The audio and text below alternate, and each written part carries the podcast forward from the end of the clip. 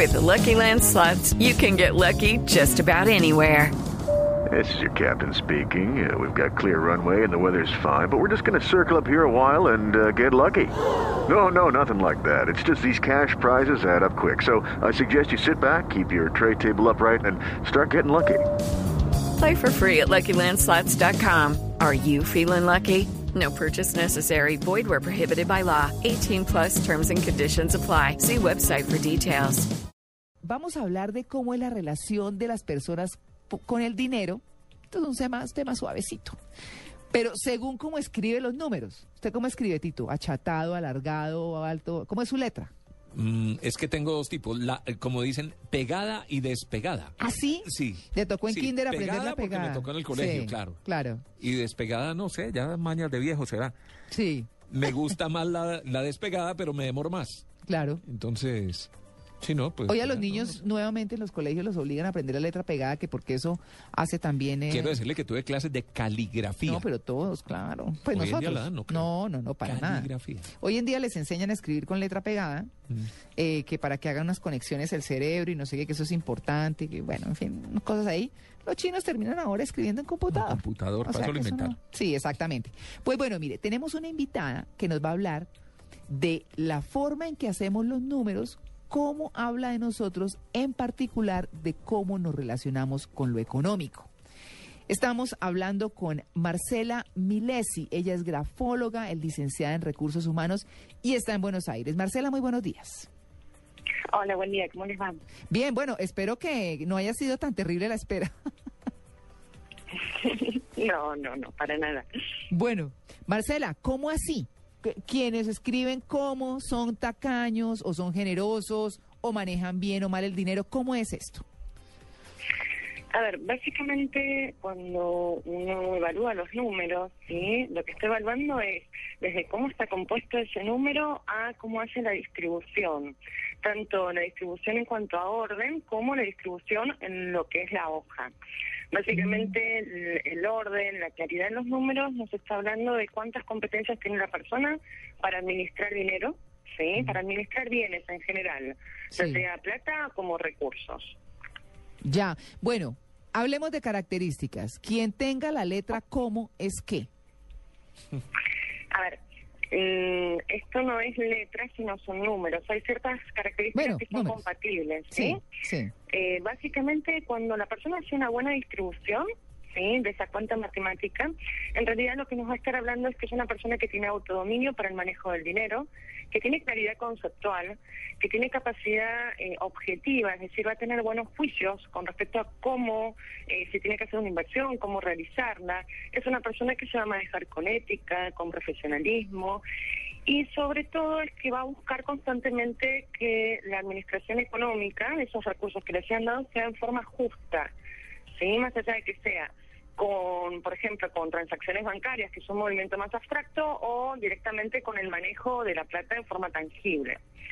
Todo lo contrario pasa con una persona que hace una distribución confusa. Distribución confusa es cuando ves una hoja que la persona hizo cuentas y de repente no se entiende muy bien eh, cuál es el orden de esa cuenta. Básicamente una de las cosas que nos está alertando ahí es que va a ser una persona que tiene la tendencia a querer ocultar aquello que está haciendo.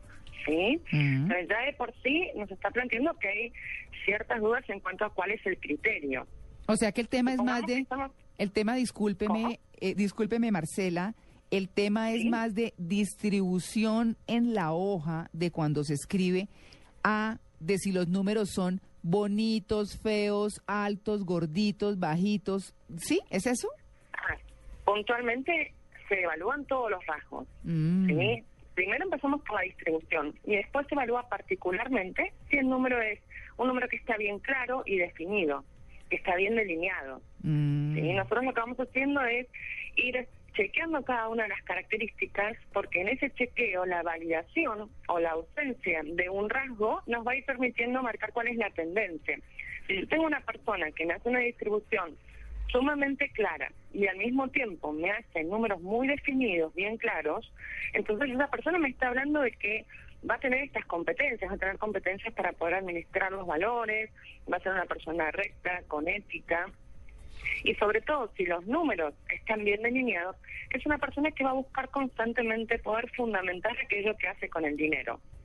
Claro. Ahora, si yo tengo una persona que me hace una buena distribución, pero las cifras en sí no son cifras que estén claras, va a ser una persona que si bien tiene la intención o, la- o potencialmente la capacidad de manejarse, pero que en este momento no cuenta con las competencias para poder llevar ¿sí? una administración efectiva, que puede estar más sujeto a un factor emocional. Hay Claro. cosas que son caracterológicas, hay cosas que están más, eh, digamos, amoldadas en función del contexto que estamos transitando. Bueno, pero, pero ha- hagamos la cosa eh, un ¿Qué? poquito Práctica. más, más práctica. Mm. El tacaño, ¿cómo escribe? El generoso, ¿cómo escribe? Eh, cosas por el estilo. Por ejemplo, la persona que es tímida o que tiene una autoestima baja con respecto a, a su situación económica va a estar números bien pequeños. Ah. ¿sí? Una persona que eh, a su vez es una persona que por ahí es bastante tímida, tímida en cuanto a cómo se proyecta en su capacidad de poder generar plata. Es una persona que no, Chicos. no cree que tiene competencias como para poder tener un buen pasar económico y a su vez la distribución la, perdón, la presión de Sí. esos números es muy débil, en realidad me está hablando de una persona que no solo no sabe proyectarse económicamente, sino que frente a situaciones de crisis, suponte que no se debe una hipoteca, frente a esa crisis no va a saber cómo pararse. Una persona, por ejemplo, que hace unas cifras que son más, eh, más anchas que altas, es una persona que va a buscar cierta seguridad económica. ¿sí? Va a manejarse dentro de un plano concreto, va a ser juicioso al momento de administrar sus recursos. Diferente es cuando es más alto el número, que se ve mucho en los números 2, en el 3, en el 5, en el 7 y en el 9. ¿Por qué? Porque esa persona, cuando hace los números bien altos, lo que está buscando es una cierta fantasía a su estatus económico. Es como que cree que porque tiene dinero pertenece a un cierto nivel o, se puede manejar dentro de un estrato social determinado. ¿Se entiende? Sí, no, pero está perfecto. Muy claro. Buenísimo. Sí, clarísimo. Yo no, yo la inquietud que tengo es porque hay gente Sí. que es más artística que otra, no sé si cabe el término. Es más ordenada, más organizada, no sé si eso necesariamente significa que sea bien buena manejando la plata. Es decir, uno mira a un médico escribe horrible. Sí. Los médicos, uno no les entiende lo que escriben muchas veces. De hecho, en las mismas farmacias les cuesta sí, trabajo eh, leer las fórmulas. No sé si eso quiere decir que sean malos administrando el dinero, que no creo, porque además conozco médicos con mucha plata. A ver, no, se evalúan varios factores. Y ahora lo que estamos eh, lo que estamos comentando son aspectos muy generales. Sí. Sí. Básicamente esa letra de médico que la mayoría le llama la atención, que grafológicamente se le dice filiforme, que es la que uno ve y no se entiende muy bien, ¿sí? Nos está hablando una persona que puede disociarse emocionalmente de la situación.